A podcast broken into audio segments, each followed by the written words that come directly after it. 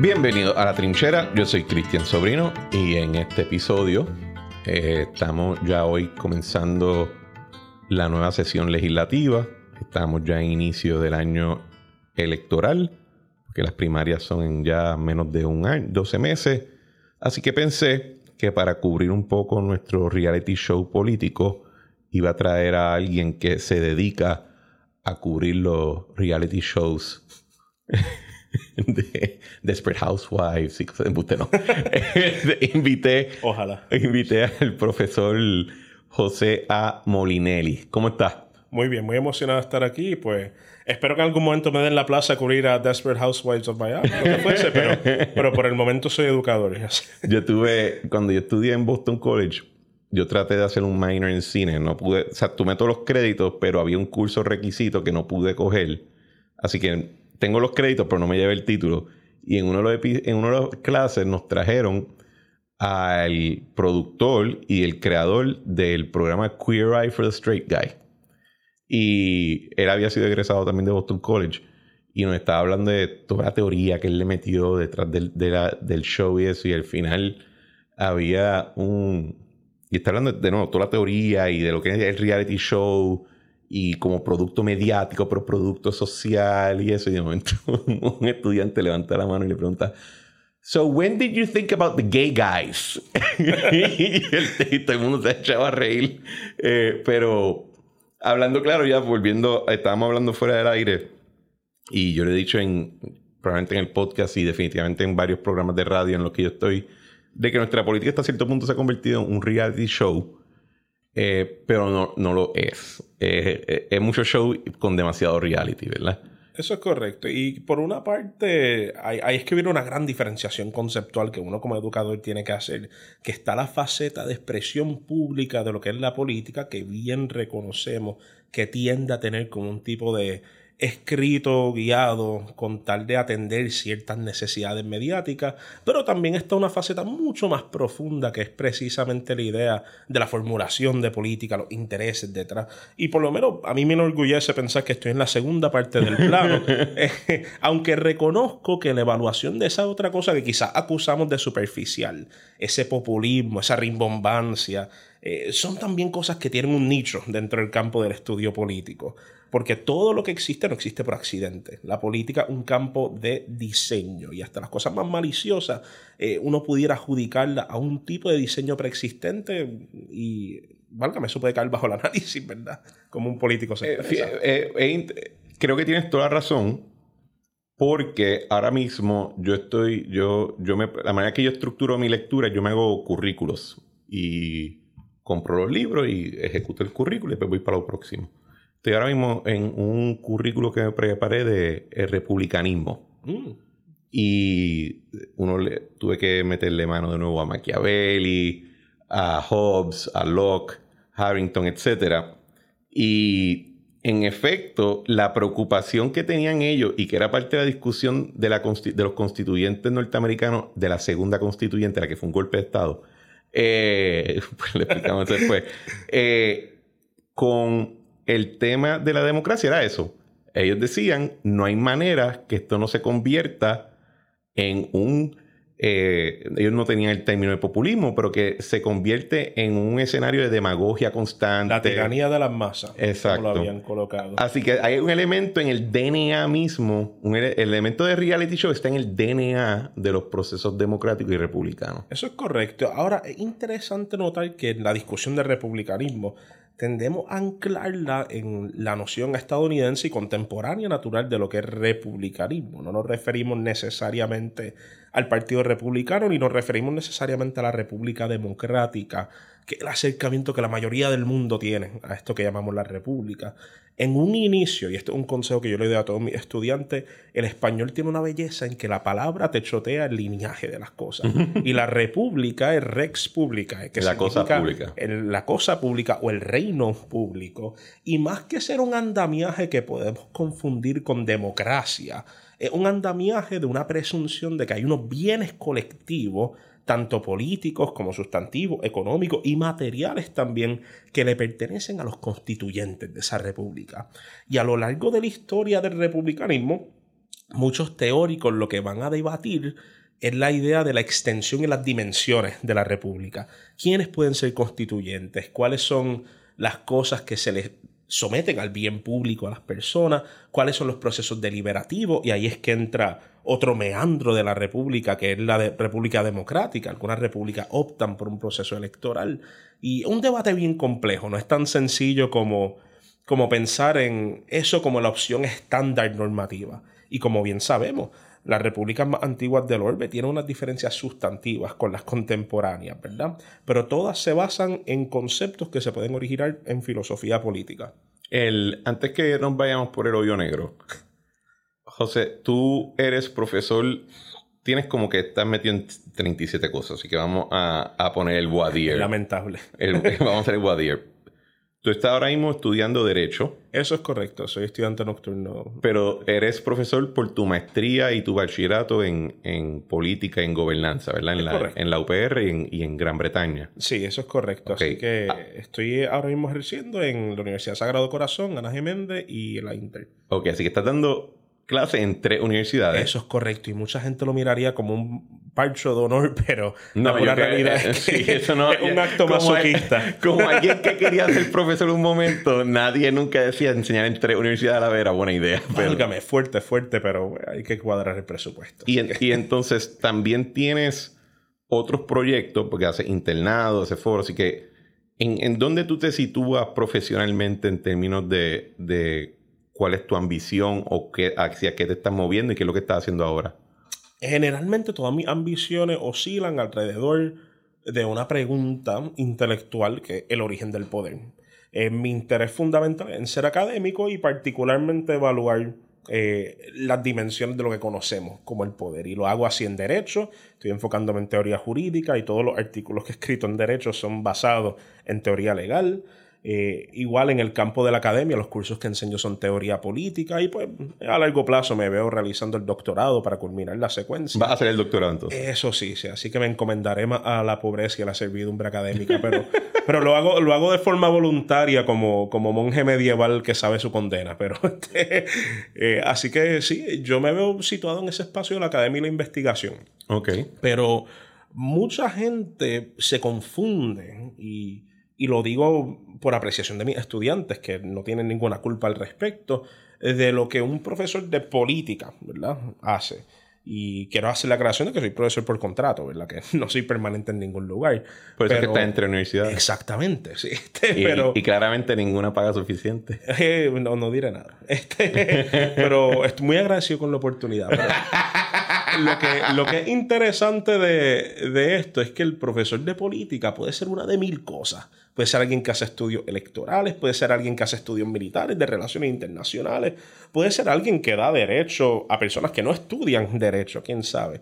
Pero en mi caso, dentro de este vehículo que llamamos la política, no me interesa el diseño del vehículo, ni el cilindro, ni el defecto que tenga eh, la válvula de escape, lo que me interesa es la dirección del carro. Y ese es el nicho de la teoría política. ¿Qué dirección coge el carro? ¿Por qué? ¿Quién debería estar conduciéndolo? Eh, cuáles son los criterios de buena gobernanza y pues eso es donde yo me encuentro ahora mismo. ¿Y tú tienes algún... Eh, te muchas veces, especialmente en Puerto Rico, en todos lados pasa, pero en Puerto Rico es, que simplemente ha sido mucho mi experiencia, tienes personas que son profesores, pero son activistas de algo. ¿Tú te visualizas como activista de alguna causa ahora mismo o ¿Tú crees que hay un conflicto entre esas dos, entre esas dos vertientes? Porque yo le veo cierto conflicto. Yo conozco a muchos educadores que son activos y fervientemente participatorios en causas sociales. Lo mío es accidental. Que yo decido estudiar algo y digo un planteamiento que quizás hasta lo digo en una conversación informal con un café Y tres días después me dice, mira, te queremos invitar a esta manifestación por lo que dijiste de la propiedad en cuanto a la ola en salir. Y, y, yo, válgame. Así que, pero eso es un paradigma que le ocurre a mucha gente de la teoría política. Nosotros pensamos en cosas, generamos si acaso una idea o, o criticamos una idea, quién sabe. Y a consecuencia de eso, otra gente toma la idea y nos enmarcan en un espacio de lucha. Y válgame, no tenemos que mirar ni a la teoría política, a nivel del mundo de la derecha, le ocurre a Jordan Peterson, que él se frustra constantemente con que le quieren etiquetar como el paradigma intelectual de la derecha, y en la izquierda le ocurre el famoso Slavoj Zizek, que él constantemente le dice a los mismos comunistas, yo lo odio con toda mi alma, pero lo siguen invitando a sus eventos. Así que yo en el pasado he sido activista para muchas causas y he participado de ellas. Eh, no obstante, en el presente tiende a ocurrir por medio de accidente. Así que no creo que sea alguien que fervientemente actúe en algo, pero si en algo lo que sea que yo piense o escriba le pueda ser de utilidad a alguien, pues quién soy yo para criticar cómo lo usan. Eh, pero ahora mismo, salvo mi simpatía con el ambiente, no, no creo que tenga una agenda activista por el momento. Ok, ni partidista como tal. Por el momento no, aunque he oscilado frente entre diferentes partidos, particularmente si cuando tú no uno tienes estuvo- cara de cambia, cambia. Eh, ahora yo no sé ni cómo tomar eso. espera. Bueno, si eres, si eres operativo, pues nadie quiere ser un cambia, cambia en el mundo de operación. no, no, en lo Pero- absoluto, pero, creo tampoco que- diría que soy cambia cambia. Creo que te, te- te- me tienes cara de alguien que, que puede ver algo interesante un día en el Partido Popular y lo, y, lo, y lo investiga, y después puede ver algo interesante en Victoria Ciudadana y lo investiga, y puede ver algo interesante en el PNP y lo investiga, y, te y estás presente, pero no eres operativo. Quizás no, no necesariamente tanto desde la perspectiva de que encuentro curiosidades y traiciono a consecuencia de ello, pero ciertamente en el sentido de que he estado en juventudes de partidos cuando yo estuve en la universidad y eso, y en algún momento dado encuentro un choque con algo opuesto. Y ese choque de alguna forma u otra me fuerza a salir de ese espacio y pues me pone a investigar otro. Más que otra cosa, como un tipo de nomadismo, más que un tipo de traición. Bueno, eh, quizás si lo queremos mejor- mirar. Eso es mejor palabra que el cambia, cambia. Sí, sin duda alguna, pues el cambia cambia lo hace de forma intencional. A mí me han expulsado. Este, así que nada, nada, nada que ver, nada que ver, pero El, las clases que tú das ahora mismo, ¿cuáles son? eh, en Sagrado Corazón estoy dando relaciones internacionales y los cursos básicos de investigación de ellos. En Ana Geméndez estoy dando los cursos introductorios de política y ciencias sociales. Y en Intermetro este semestre me tocó dar Política Mundial Moderna, que es un curso de teoría política, y un curso de introducción a ciencias políticas, aunque se acostumbra que yo dé los de teoría política. Pero, pero sí, esos son los cursos que estoy tomando, dando ahora. sí. Cuando tú le estás enseñando a un estudiante universitario sobre política, ¿cómo tú lo casas con lo que ellos ven en televisión? Hay un filósofo escocés, hubo un filósofo escocés, aunque materialmente está en su tumba, ¿verdad? Pero un filósofo llamado David Hume. La tumba sigue en, en Escocia. Es correcto, sí. David Hume. También republicano de, de los... Es correcto. David Hume hablaba eh, de que en el mundo político las personas tienen una convicción emocional con las cosas y que utilizan esta cosa que llamamos la racionalidad, la ciencia y la investigación como Para una forma de justificar ese fin. Lo cual va en contrario de las ideas de la ilustración de que la gente mediante esas cosas llegaba a una verdad. En el caso del estudiantado puertorriqueño tiende a ser el caso de que existen unas concepciones morales o unas concepciones religiosas o culturales de lo que debería ser el quehacer político y que la educación política es simplemente una forma de racionalizarlo. Ocurre en la UPI, en el Sagrado, en Inter, etc. No lo veo como algo necesariamente malo y sí tengo estudiantes que cambian a lo largo de su carrera de opinión, pero generalmente el estudiante de política se acerca a la educación política como o como alguien se acerca a un curso técnico de aprender herramientas nuevas. Y pues eso tiene que ver con el perfil del estudiante de política. El estudiante, Repi- repite eso. que el estudiante de política tiende a acercarse a la educación política, como alguien se tiende a acercar a la educación técnica con herramientas. Eh, van acercándose para ver qué conceptos encajan con una, pre- una concepción la preexistente. Ahora, eso no es lo Qué- que debería Qué, ser. qué interesante porque el... ¿Verdad? Como alguien que ha estado en política electoral y que estuvo en la administración, en, en una administración, lo que uno estudia en el libro es un mundo eh, es otro satélite del Sol diferente al mundo en que uno está cuando está en la parte operacional de electoral política. Que me que, que o sea, la, la, la, ciencia política no es political management, no es. No lo es. por eso es que hay cursos separados de política pública, administración pública y con todo eso. Cuidado, porque hay separabilidad, ¿verdad? Pero en el caso de los estudiantes de política, tienden a tener ese acercamiento, pero lo que es bueno de esos estudios es que hay un espacio de crítica por lo menos en los cursos de teoría política, donde uno se cuestiona esos fundamentos de operación. Eh, ahora, repito, el perfil de los estudiantes de política en Puerto Rico es uno muy particular. Generalmente son gente que tiene aspiraciones de servicio público, aspiraciones de cargo electivo, aspiraciones de cargos altos de liderazgo en la empresa. Así que, dada esa presunción, para que tú seas un estudiante, y yo fui uno de esos, de política, generalmente ya tú tienes un convencimiento donde tú quieres estar. Así que la educación uno la ve como herramienta hacia ese fin, versus otra gente que quizás está en un estado más exploratorio en la universidad. Eh, así que ciertamente algo que es interesante porque eso sí logra casar lo que el estudiante ve en el público versus lo que estudia en el salón porque, contrario a lo que diría, yo diría que sí hay bastante sintonía. Lo único que la sintonía eh, no se da en el espacio de herramientas, sino en el espacio de principios. Eh, he tenido estudiantes estadistas independentistas y populares, igual que no ven un beneficio en estudiar política porque les enseña a correr el Estado, sino porque les logra servir de herramienta para reafirmar principios o retar otros principios. Y eso en sí es una habilidad política esencial, porque no hay persona que sea actor público que no tenga una gran convicción de muchas de las cosas que hace. Así que. Eso no es verdad.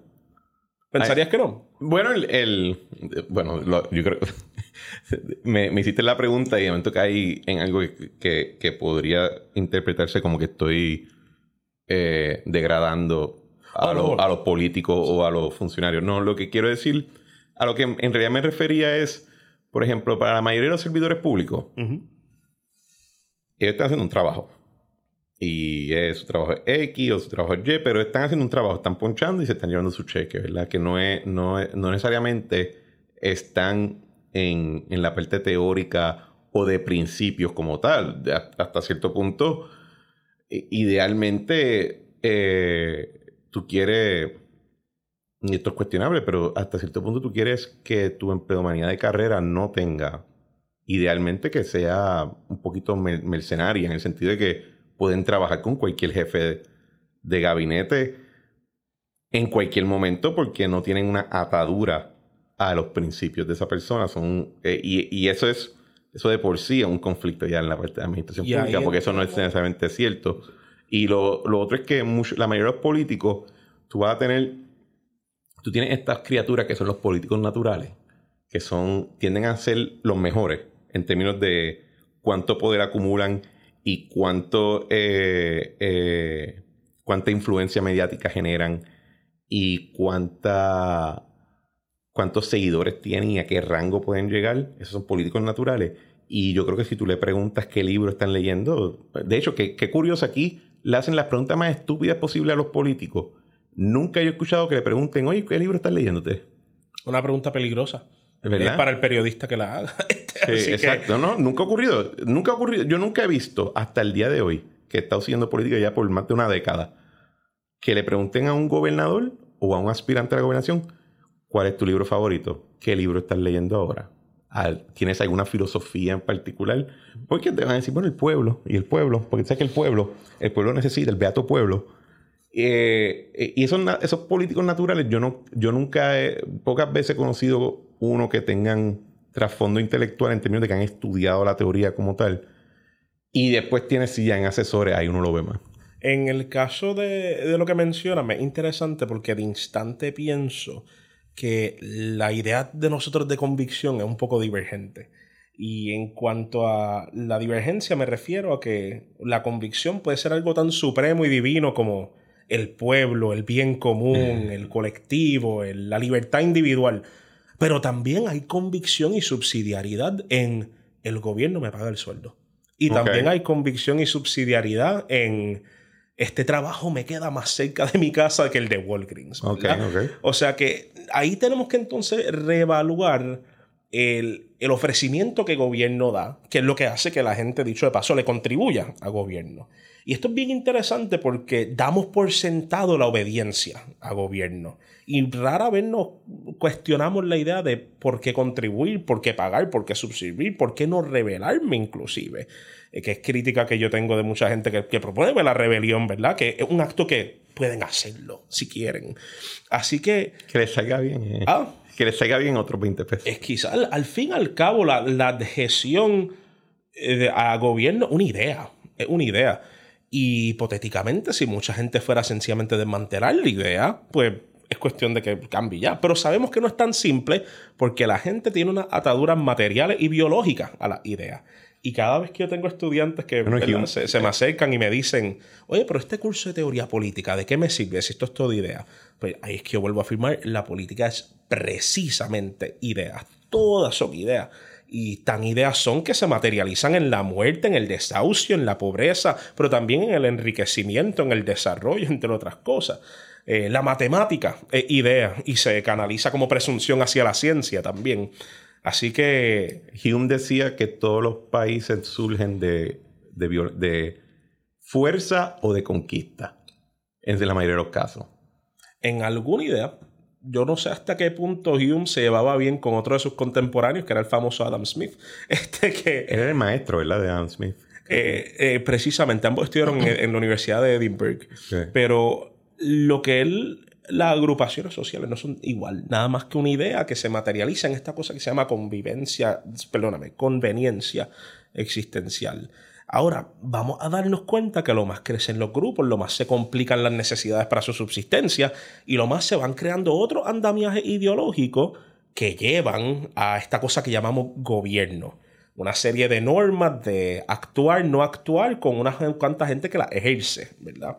Eh, así que, válgame, el, hecho de que haya sido todo por violencia, pues podemos mirarlo como un método pero ciertamente no el origen. el gobierno una idea. Sí, no, y, responde yo creo que también que ellos viven en tiempos dramáticamente más brutales en sus métodos que los nuestros, ¿verdad? Excepto, o sea, nosotros vemos como algo horrible que ocurra violencia. Ellos lo veían como que pues, va a pasar. No, es, interesante. Otra, un contemporáneo de esa época era Wilhelm II de Prusia. no, no, un pensador para nada, pero es interesante porque Prusia, a pesar de ser un estado ¿verdad? gobernado por un monarca absoluto, tenía una corte de nobles a los cuales uno les tenía que vender las propuestas para que ellos las financiaran. Y una de las formas en las cuales Wilhelm II de Rusia promueve la idea de que tenemos que crear un ejército de personas con rifles es la idea de que, mira, esto es un acercamiento mucho más humano a la guerra. No más cuerpos descuartizados, no más decapitaciones. Ahora, con tan solo esta pequeña balita, alguien se cae y ya se acabó. Y los nobles dijeron, válgame, qué encomienda más noble. Estamos haciendo la guerra un acto que no fertiliza los campos de sangre y que nos permite, así mismo lo dijeron, que nos permite coger a nuestros jóvenes y traerlos a un buen, un buen entierro en la casa. Wilhelm era el antepasado de Frederick. Eso es correcto. Frederick sería el, hijo del ser. Ok. Y eh, Prusia, que nos, regaló a Bismarck. Eso es correcto, aunque un tiempito después también. Sí, por bien o por mal, algunos dirían. Volviendo a la, enseñanza acá, el, y esta fue una pregunta que yo te adelante, que me interesa cuál, aparte de, lo que mencionaste, de cuál es la aspiración de muchos de los estudiantes, ¿cuáles son los retos de enseñarle política a los, a los estudiantes acá? Porque me, me puedo imaginar yo poniéndome tu sombrero, eh, como en algún momento de mi vida quise ser, eh, enseñarle política al estudiantado en un lugar que claramente tú, ha tenido unos, unos fracasos políticos dramáticos en su desarrollo, ¿verdad? El, yo todavía tengo memoria de los 90, cuando la gran era, la obra, etcétera, y, y, pero yo me imagino que tu estudiante muchas veces si ellos miran para atrás su historia política, quiebra, crisis, renuncia, huracanes, terremotos. Eh, y, los que estén escuchando esto en el futuro en 100 años, en efecto, literalmente todas estas cosas, o sea, revuelta, vieques, si eran, son un poquito mayores, o sea, es, es enseñar política a un estudiantado que cuando mira la política en ejecución en su territorio, en su jurisdicción, Dicen, esto como que no, no cuaja. Y así que me imagino que tienen que haber unos retos con eso. Los retos son de que estos estudiantes han nacido en crisis, pero han escuchado de la fantasía del éxito. Y han escuchado de la idea de que eso se puede lograr. Así que no es tanto un reto, es más una añoranza que trae consigo una serie de preguntas que muchos profesores no están dispuestos o listos para contestar. Como por ejemplo. Eh, como por ejemplo, tenemos esta cosa que se llama la crisis económica, que tiene una, un vertiginal de orígenes, ¿verdad? Pero por otra parte, cuando uno la va a discutir, el estudiantado de un curso de economía, por ejemplo, se frustra cuando preguntan, oye, ¿y cómo vamos a resolver eso? Y uno dice, bueno, es que está este asunto cultural, hay que rebatir la deuda, hay que revisarla también, está la Junta, etc. Y la complejidad es una forma buena académica de mirar las cosas, pero tiene un estudiantado sediento de respuestas concisas que quizás no estamos dispuestos o listos para brindar.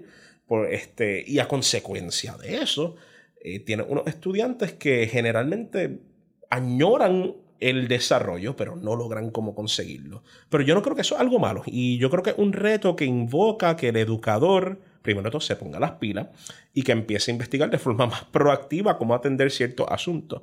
Pero eso consigo traer un segundo problema. Los problemas generalmente que le atañan a las crisis del, del país se tienden a discutir públicamente más como unos problemas de dirección más que con la mecánica del carro se tienden a discutir con... yo, pensaría que, se discuten como un asunto de quién está guiando el carro, de que si es bueno o malo, en el, en el término más ambiguo posible. Yo diría que sí, pero como la evaluación del conductor es tan leve, por lo, único que se, lo único que se sabe es que un conductor es estadista o algo, o que es popular, etcétera, pues yo creo que la adjudicación ah, quizás trata de tirarle la flecha al conductor, pero rebota y cae nuevamente en el lado de, de la dirección. Y en el caso de la dirección, pues ahí tenemos unas discusiones que son basadas en narrativa en gran parte. Y eso hace que las discusiones de progreso esperados tiendan a recaer en las discusiones teóricas de narrativa. Y las narrativas, por cuán objetivas queramos que sean, tienden a basarse en, la, en, las convicciones morales del individuo, en gran parte. Y ahí, pues, tiende a haber un roce, pero yo tampoco lo considero innatural. Yo siento que una buena cosa de la generación de estudiantes de ahora, y hablo con orgullo de los míos, ¿verdad? Es que son bien críticos, bien críticos. Y ¿Cómo así? Creo que son parte de la ola postmoderna de que todo lo que es autoridad tiene que cuestionarse y no necesariamente con la intención de desmantelarlo, sino con la intención de o reforzarlo o adjudicar si debe quedarse o no. Y en ese sentido tiene un estudiantado de derecho hipercrítico que a mucho educador le es frustrante, porque muchos de los educadores de política parten de una presunción de que la política debe existir. Este, y muchos de los estudiantes de, contemporáneos por la, la aborrecen, sí, sí. Naturalmente, y no los culpo. Y después eso se puede malinterpretar como nihilismo. Es correcto, pero yo por lo menos al identificar eso, y fue algo de lo cual yo padecía hace no mucho tiempo tampoco, pues entiendo que es algo positivo. Y en eso tengo mucha fe en la gente que estudia política, no porque necesariamente vayan a ser eh, políticos, gobernadores, etcétera, sino porque creo que tienen una conmovisión más colectivista que le va a permitir navegar esos asuntos un poco más. Eh, en cuanto al no colectivista en un sentido de izquierda, sino la idea de que saben que su ambiente le afecta y que se tienen que involucrar con el, ambiente o encomendarse a ser afectados. Y eso es algo súper positivo que yo veo de la educación política de hoy en día. Y tú encuentras que lo que, lo que estoy escuchando es que tu estudiante tiene mucha sed. Sí, es correcto. De, de, respuestas. Y si me permite añadir algo, la sed se resalta por una pieza de evidencia esencial que en Puerto Rico no hay un solo trabajo que diga que tienes que estudiar política para ser parte de ese trabajo.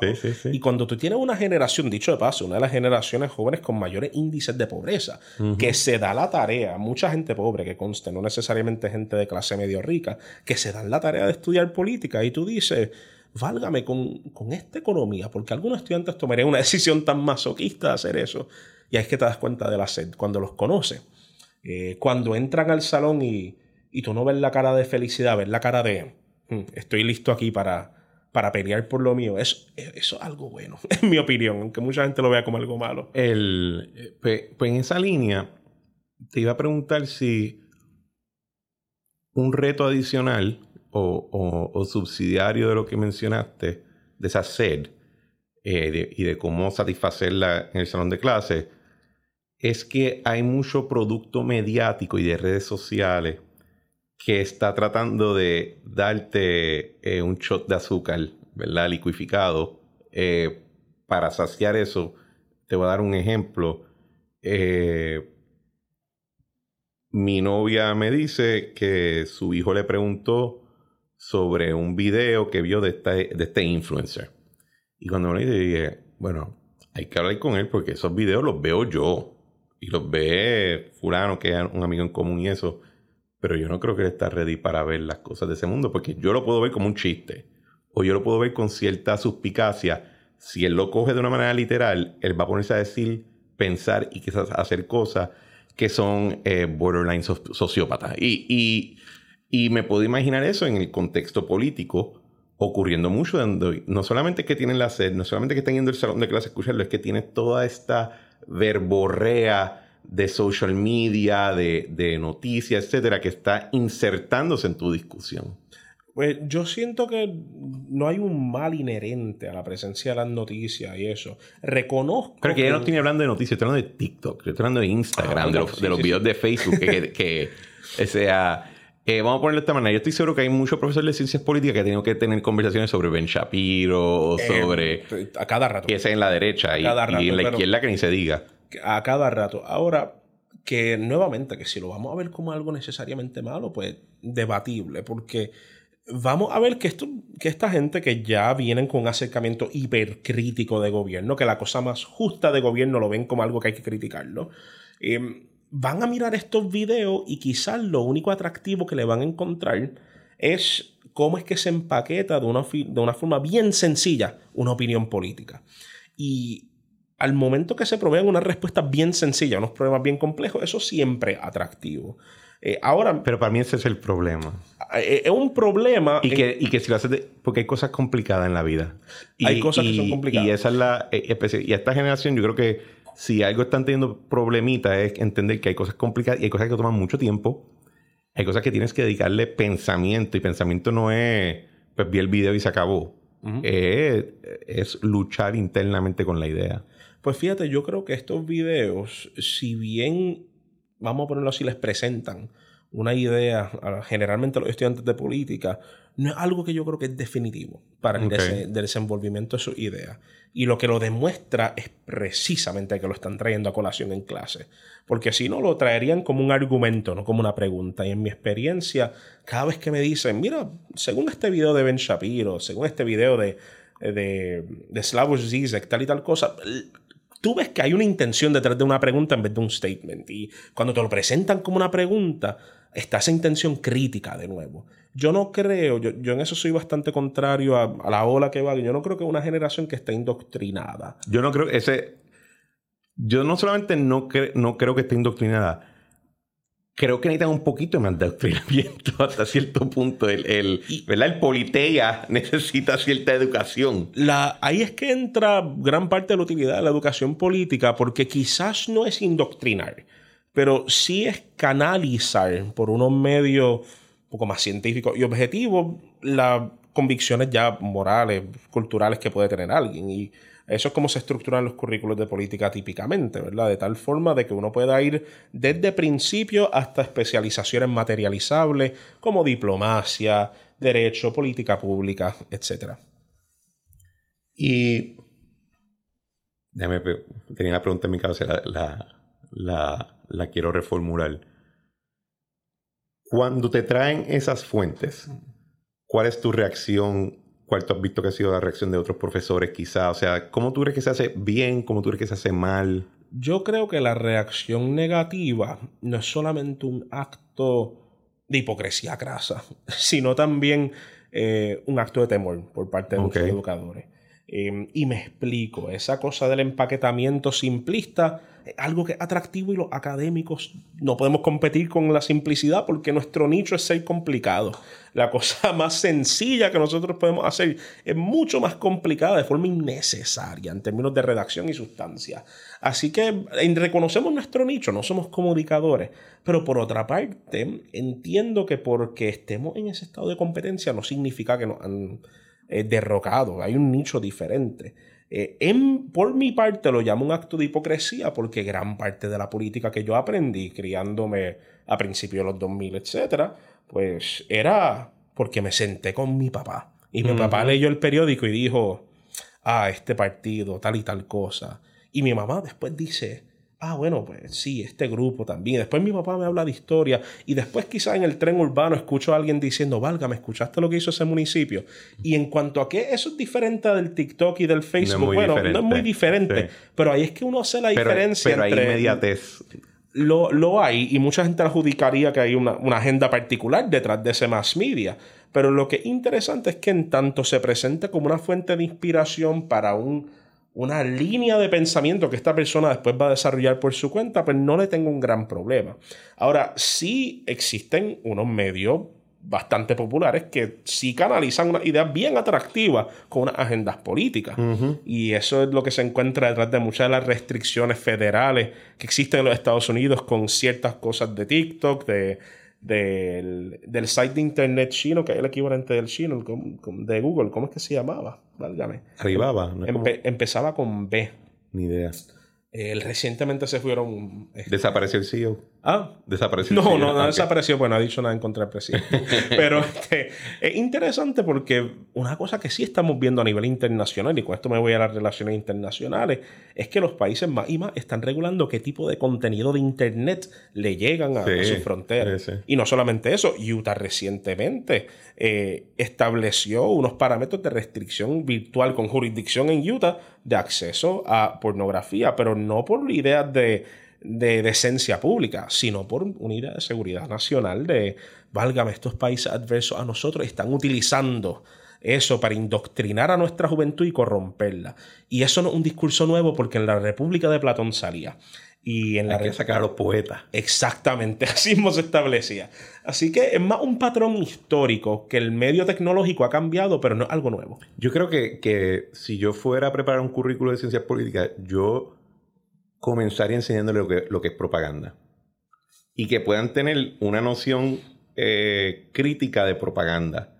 Eh, el ejemplo, y quizá ahorita tocamos el tema, el ejemplo que yo le doy eh, a la gente es, mira, yo he tenido que hablar mucho de Bukele en programas porque me preguntan, porque tú no está viendo los videos de Bukele, igual que tú no está viendo los videos de lo que está pasando en Ucrania. Y le digo, ojo, estamos viendo o videos que pone el gobierno de Ucrania o videos que pone el gobierno de Rusia. Estamos viendo los mismos videos que pone el mismo Bukele o estamos viendo videos de los que pone la gente que está en contra de Bukele. Porque sea video, no te están enseñando necesariamente la realidad de nada. Te están enseñando una imagen, un, cuentito, y tienes que ir entendiendo lo que, está, lo que es el cuento para verlo de una manera crítica. Y ese sería, yo creo que mi acercamiento. Yo no creo que es funcional en nuestro sistema tomar ese tipo de acción que están tomando en otros países, de que limitan qué tú puedes poner y qué no puedes poner, yo creo que estamos en, en, una fase tanto tecnológica como social aquí, que no podemos entrar en eso, pero enseñarle cuáles los mecanismos de propaganda y para que puedan también leer los periódicos de manera crítica, es para que puedan tener el acercamiento más técnico a esos instrumentos y que no y que no simplemente lo absorban porque hay una presunción de que si tú ves algo ocurriendo frente a ti, ah, pues eso pasó, ¿verdad?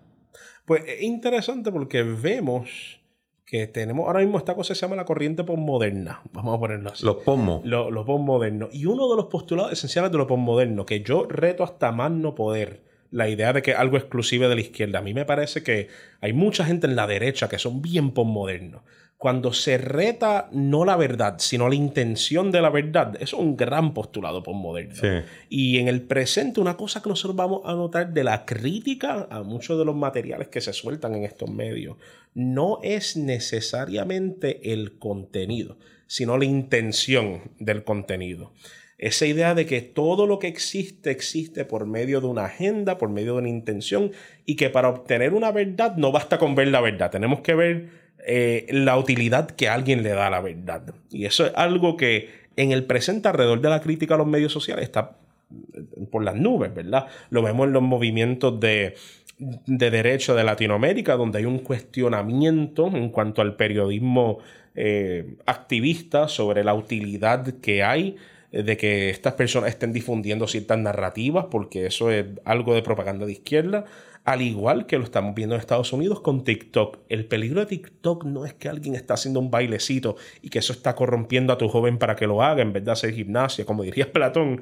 Eh, el peligro de TikTok, según mucha gente moderna, más derecha. Eso es algo que se ha dicho en el Congreso, o sea, que esa es la intención de TikTok. Ah, de, em, de, de hacer blando al, al hombre occidental para que no se pueda defender cuando lleguen los lobos de China. Qué interesante. Y en China no se ve TikTok tampoco, supuestamente. Supuestamente pero, música pues, nada más. Exactamente. Pero nada, en, lo que es interesante de eso es que lo que se cuestiona cuando se critica a TikTok es la intención que haya detrás de TikTok. Y en eso estamos en una época de la posverdad, como diría el, un científico de neurociencia que se llama McIntyre, de allá de Yale, MIT, me equivoco, donde la idea ya no es obtener una verdad, como serían los clásicos en la teoría política clásica, es más bien ver qué intención la gente tiene con una multiplicidad de verdad.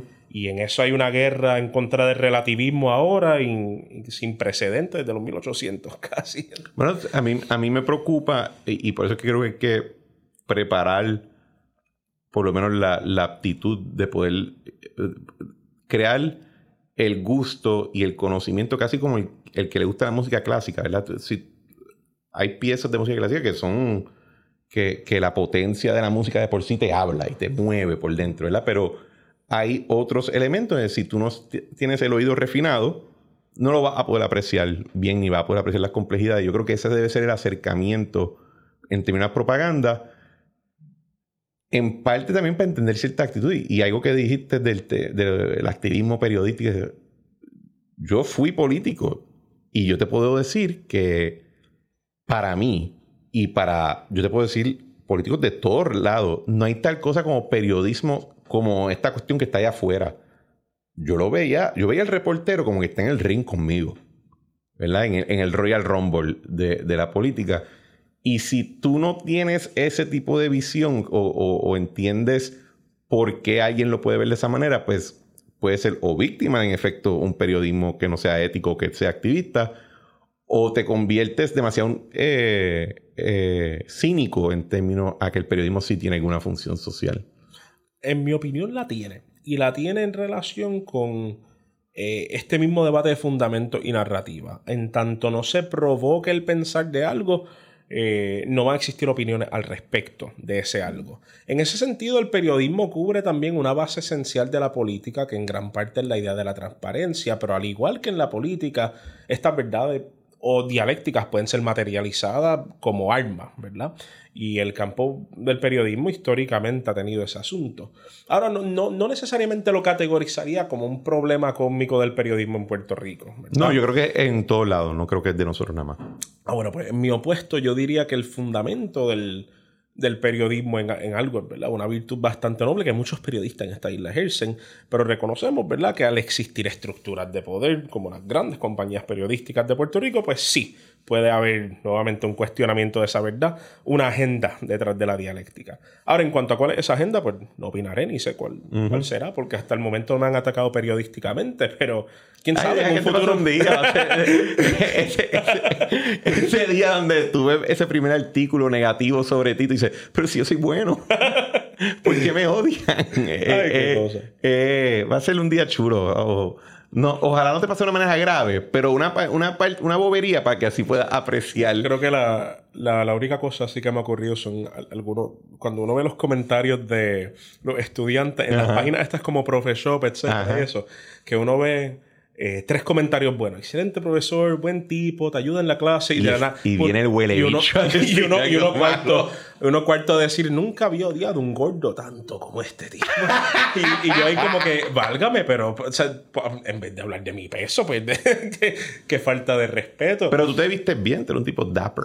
Eh, lo trato de hacer, pero por un postulado de Marquis Lafayette. En cualquier momento alguien me puede dar muerte y cuando eso ocurra, quiero que el funeral sea más barato. No quiero que le den el, el markup de 300 dólares por la chaqueta y la corbata de Macy's. Así que trato de hacerlo bien. Hoy estoy en excepción, pero por la lluvia. Así que. Sí, no hay por el caso. El. Ok, moviendo ya de la parte de la enseñanza a la política en Puerto Rico como tal. Eh yo le he dado mucho pensamiento a que parte, eh, muchos issues que tenemos en nuestra conversación política es que tenemos un sistema republicano desrepublicanizado.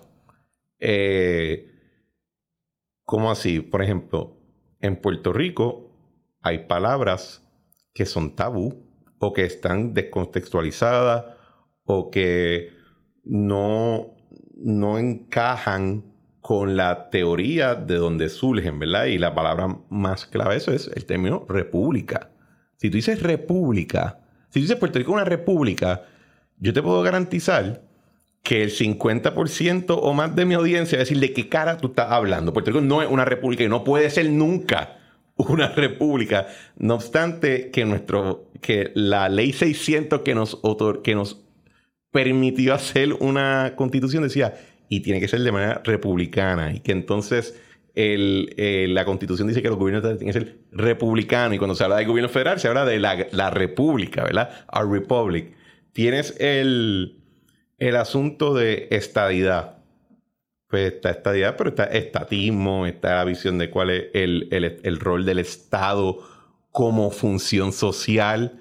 Tienes conceptos como ley y orden, que tienen un contenido tanto político desde el punto de vista de propaganda como tienen un contenido de, de, ciertas preferencias de política pública. ¿Cómo tú, lo, ¿Cómo tú lo analizas la política en Puerto Rico y su discusión cuando tiene estos retos de lenguaje? La política, al fin y al cabo, una idea transmitida exclusivamente por unas palabras que tienden a ser ambiguas. No obstante, en el caso de las críticas que tenemos a si Puerto Rico una república, estadidad versus estadoísmo, que es otra cosa, lo que va a ver que la gente está cuestionando no es tanto el estatus, es más bien la dirección que el mismo toma. Cuando tú hablas de una república, innegable que esta cosa llamamos el Estado Libre Asociado a Puerto Rico, gobierno de Puerto Rico, ahí tenemos divisiones de nombres basadas en ideas, ¿verdad? Pues es innegable que tiene una estructura de república. Pero cuando tú le dices a alguien que Puerto Rico es una república, lo que a la gente le preocupa es la dirección del concepto. Y república, uno de los criterios esenciales para su existencia a nivel de teoría política, es la idea de que es en gran parte algo soberano, ¿verdad? Y hasta el soberanía tiene un contexto. En algún contexto también, pero al, al agrandar la discusión de la soberanía de Puerto Rico, pues cae esta discusión dramática de, eh, y dramática con alguna razón, ¿verdad? De quién es el que ostenta la soberanía sobre esta república. Y pues entonces está la pregunta de si es una república bajo una república, si hay una idea de repúblicas conjuntas que en un trato crean esta cosa al gobierno federal, porque nosotros no somos parte de ese trato. La idea de de Puerto Rico como una república es más bien la idea de Puerto Rico como algo soberano, a lo cual mucha gente le tiene temor, pues no solamente por una lealtad a los Estados Unidos, sino también por un temor a la dirección típica que muchas repúblicas tienen, o como mínimo la dirección típica que se ha vendido en los medios, porque hay... Cuba. ¿Ah? Cuba, Venezuela, Nicaragua, sí, esa es la... Francia, Finlandia. no, pero cuando tú dices república, ¿verdad? En, en radio, alguien va a decir, yo no quiero ser como Cuba, pues que eso no es. Eh, primero que tú puedes ser una república dentro de la. Eso es correcto. y esa es la. Eh, encuentro el reto en discutir política en Puerto Rico porque hay muchos términos que si yo los uso en inglés no va a haber ningún issue, pero si los uso en español en Puerto Rico voy a tener un gran issue porque se pierde el mensaje de lo que quiero decir con el uso de ciertas palabras. Y las palabras en ese sentido tienen poder, ¿verdad? Y el origen de estas adjudicaciones normativas a las palabras se encuentra en el campo de discusión política. Cuando se empieza a mover las propuestas para lo que era el Estado Libre Asociado, no en el 52, sino un tiempo antes, principalmente bajo Jesús Tepiñero y bajo Rexford Tugwell, que mucha gente ignora que, que uno de los grandes arquitectos de esta cosa se llama el Estado Libre Asociado fue un gobernador estadounidense. Es interesante notar que parte del ejercicio de lo que era el Estado Libre Asociado era también diferenciarse de qué cosas no era el Estado Libre Asociado. Y como parte de ese ejercicio de diferenciación se mueven las dialécticas de que sí somos una república, pero no somos una república como aquellas que estarían enajenadas de los Estados Unidos. Sí somos una república, pero no tanto una república anexada como que para que seamos parte de la federación. Y eso respondía a los temores políticos del momento. Por un lado, por una línea más cultural y nacionalista, la idea de perder esta cosa de la puertorriqueñidad, que era un constructo que tenía menos de 100 años al momento. Pero por otro lado, el temor a perder un lazo con lo que era evidentemente el hegemón del momento. Y esos temores hasta el día de hoy subsisten en nuestro debate público.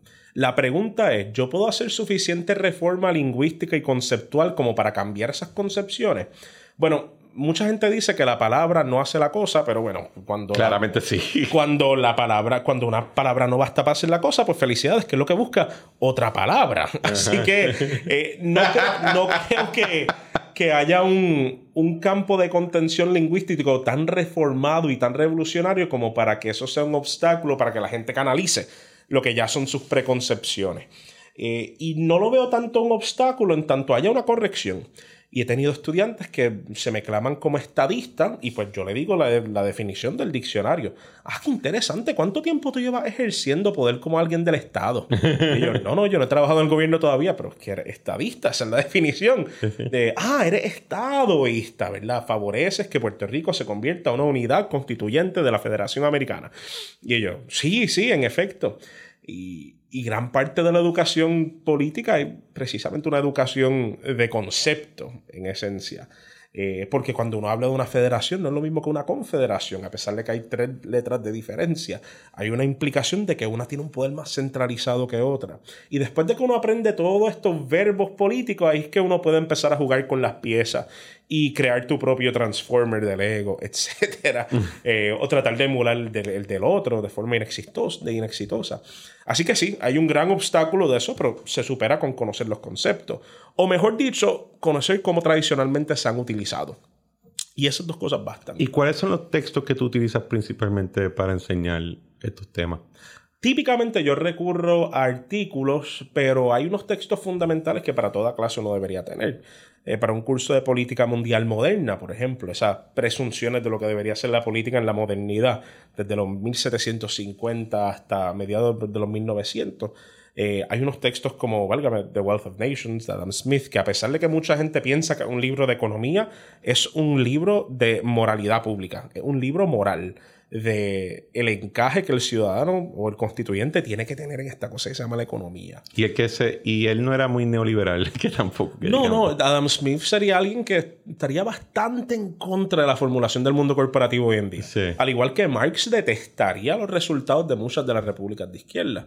Em, pero igual. Así que tenemos una serie de textos fundamentales de teoría política, pero no lo imparto. Tú vas a hacer, no, no imparte los textos, porque por ejemplo a mí me enseñan. Ah, no, no, estaba a punto de acabar la oración. Ah, no, no lo imparto con miras a indoctrinar de una forma, sino más bien decir, tenemos, tenemos por un lado un texto como eh, la utilidad de John Stuart Mill y lo voy a contraponer contra el manifiesto comunista de Marx, ¿verdad? Así que la idea es engendrar debate a base de las ideas de otra gente que ha debatido esto antes.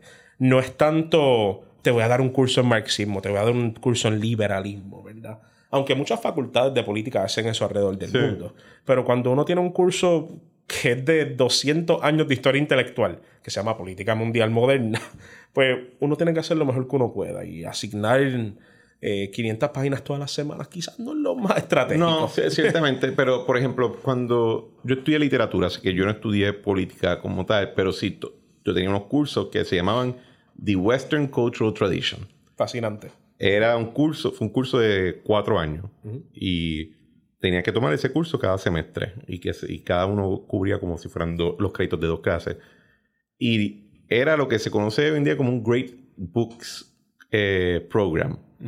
Así que ahí se iba a estudiar ciencias políticas, porque aparentemente por, por casi dos mil años, esencialmente lo que se hacían era escribir poemas y escribir política. poema, política, poema, política. Y había que leer. O sea, no había un libro que era el, vamos a hablar del idealismo, aquí está el texto del libro. No, no, tú vas a leer eh, como dije ahorita, Machiavelli, Hobbes, Locke, etc., Hume, pero tienes que leer el texto como tal. Y esa era la idea que tú te acostumbraras al lenguaje. Eh, eh, tú usas esa metodología de que usas los libros como tal y quizás le asignas una sección del libro, ¿verdad? Para que. Sí, sí, sí, ciertamente. O sea, cuando los cursos de teoría política es esencial tú considerarlos autores de algunos idearios. Y en gran parte eso resalta también la utilidad del campo de la teoría política, porque no habría idea de propiedad comunalista en una república sin que un Platón quizás lo hubiese considerado necesario para el bienestar, o más mejor dicho, la, la obediencia popular, ¿verdad? Así que la teoría política se posiciona como este campo que engendra ideas, pero lo que es curioso es que la mayoría de los teóricos políticos no han sido ni políticos ni teóricos políticos. ¿Cómo así? Bueno, que tenemos teóricos políticos que han sido poetas, teóricos políticos que han venido del campo de la economía, eh, muchísimo teórico político que ha sido teólogo. La preocupación sobre la política aparenta ser subsidiaria a la preocupación moral que la gente tiene con su encaje en la sociedad. No es hasta finales de los 1800 que empezamos a ver una escuela y unos campos bien, pero bien dedicados a aquellas personas que quieren trabajar y estudiar gobierno. Eh, inclusive el mismo Maquiavelo lo que estudió fue en gran parte filosofía, en una época donde la filosofía no se desprendía de la filosofía política, era filosofía. Eh, un gran, y en eso hay, hay, muchos textos que yo también le presento a mis estudiantes que no son propiamente de política. La Divina Comedia de Dante, eh, Antígona, eh, en cuanto al mundo griego antiguo, antiguo, un texto esencial de política, porque hay un cuestionamiento de derecho versus ley. ¿Sigo la ley de la ley injusta de este arconte dictatorial o sigo lo que éticamente es lo que nosotros como ciudadanos debemos hacer y enterrar a la víctima de Creonte, etc. Así que la, la Iliada, texto fascinante, y yo le, yo le diría a los estudiantes de política, que siempre son acusados de ser todólogos, porque tratan de hablar de cada cosa, que eso es un insulto, un halago, porque la mejor forma de expandir tu conocimiento político es precisamente preocupándote de la posición que todo lleva en la sociedad. Y hago referencia a una de mis primeras consultorías políticas, eh, pronto después de la graduación de la maestría, donde me preguntaron sobre el impacto de unas algas de mar sobre eh, un sector de desarrollo industrial en uno de los municipios costeros de la isla. Y yo no sabía nada de desarrollo industrial en las costas, no sabía nada de algas, pero no, uno, no tiene que convertirse en un experto de estas cosas, uno tiene que convertirse en alguien que entretiene o entiende el, la posición que esa controversia va a cobrar en el ordenamiento social. Así que ¿Qué literatura le doy a mis estudiantes? Sí, le doy literatura política tradicional, pero también un montón de otras literaturas, inclusive películas, medios audiovisuales que... ¿Qué película tú das? Citizen Kane es una esencial. Excelente, sí, sí. Em, para otra otro curso que yo doy, que un seminario de cratología, el concepto. Cratología es eh, política, pero sin los sistemas políticos. El poder a nivel interpersonal, la familia, eh, las convicciones, el amigo que tiene 5 pulgadas más de altura que tú. Este, eh, esas cosas, ¿verdad? en cratología nosotros vemos a cada rato The Godfather, muy importante, este, entre otras cosas. Es decir, que el poder no es algo exclusivo a esta cosa que se llama el Estado y no es algo que ha sido monopolizado, gracias a Dios, y a la Inquisición, quién sabe. Este, eh, no ha sido monopolizado por los teóricos políticos. Cratología es por ¿verdad? Por democracia, aristocracia. Kratos en griego es poder. Y dicho de paso, por eso se le da el nombre al personaje este de God of War Kratos, porque es poder también. Y hubo esta figura en mitología griega antigua también, se llamaba Kratos, pero nada tiene que ver con ese personaje. Me, me, mencionaste la Iliada y me surgió cuando Aquiles insulta a Agamenón, le dice, tú eres un rey que se consume a su gente. Ajá. Eso es crítica política, ¿verdad? Es una discusión. Yo creo que la parte más esencial de la discusión de la Iliada en términos de teoría política eh, son las discusiones que los diferentes reyes que son súbditos de Agamenón, ¿verdad? Hacen en cuanto a si deberían obedecerlo o no, continuar con la guerra, irse. Varios reyes regionales, como el rey de este Odiseo, repetidas veces durante la Iliada, hace la amenaza de que se va a ir y que se va a llevar a su... Se trata de escapar y pues, entonces ahí vemos retos de política. Pero el capítulo más interesante, yo creo que es la lucha entre Héctor y Aquiles, donde, donde por una parte toda la gente simpatizaba, hasta los mismos griegos, con Héctor, como esta figura heroica que iba a pelear contra algo imposible y, nota que la muerte de Héctor en la Iliada, un periodo donde los griegos deciden, ok, no vamos a atacar por un mes entero con tal de respetar la muerte de ese héroe. Es decir, que da evidencia de que la política no es solamente interés subyacente, la política no es solamente, eh, vamos a llamarlo así, agendas políticas. La política también en gran parte está atado a nociones de moralidad y convivencia y de admiración. Y, y añadiría tragedia y tragedia también. Empatía. Y eso hace de la política un campo que carece mucho de estudio en la área neurológica y psicológica. ¿Cómo así? En el sentido de que nos hemos enfocado en la política como algo sistemático, pero es hipótesis mía que, estudiar en el futuro de que la política es algo mucho más profundo que los mismos sistemas. A pesar de que la palabra que utilicemos de política eh, ya, ya no impone un poco de un significado porque es la polis, una unidad colectiva. Eh, yo creo que en gran parte tenemos que movernos más hacia la cratología, estudiar el poder como un fenómeno individual humano, muy similar a, al hambre, al temor, entre otras cosas. Estás como Jordan Peterson con la langosta. Válgame, pero ese ejemplo está un poco del demonio, el que hizo. Bueno, no, lo que quería, lo que quería expresar es que si langostas tienen un sistema neurológico que reconoce jerarquías y todo su comportamiento en parte tiene que ver con ese, esa, ese establecimiento de jerarquía en, en, en, tu sistema neurológico, creo que es lo que estabas citando, ¿verdad? Que hay un elemento más allá de simplemente las palabras. Eh, pues de ahí viene. Pues, si la langosta lo tienen, ¿qué te hace pensar que el ser humano no tiene ese Eso es correcto. Bueno, válgame, también hay, hay evidencia sustantiva de que, eh, de que jerarquía no es un concepto que necesariamente se impone dentro de los animales, dentro de una misma especie. Eh, hay jerarquía en el reconocimiento de la naturaleza. Eh, hay jerarquía en la decisión de algunas personas del mundo primitivo de no ir a un área porque sabían que era un área peligrosa y lo personificaron después con el monstruo que vive en la cueva, por ejemplo, etc. O sea, yo creo que la jerarquía es algo mucho más natural de lo que nos parece. Es que Pero es mucho más cambiante de lo que nos prestamos a pensar también. Es que yo creo que lo que dijiste ahorita de que las ciencias políticas se enfocan mucho en, en, las estructuras formales y en los procesos. Yo creo que eso es, eso es producto de que en la medida que la República Democrática se ha convertido como el, el paradigma de lo que es buen gobierno en nuestro mundo moderno, pues las personas que desarrollaron esa idea estaban bien enfocadas en arquitectura política, en, en términos de pues no es tanto, no es tan importante qué es lo que se va a decir, sino quién lo decide y cómo lo decide.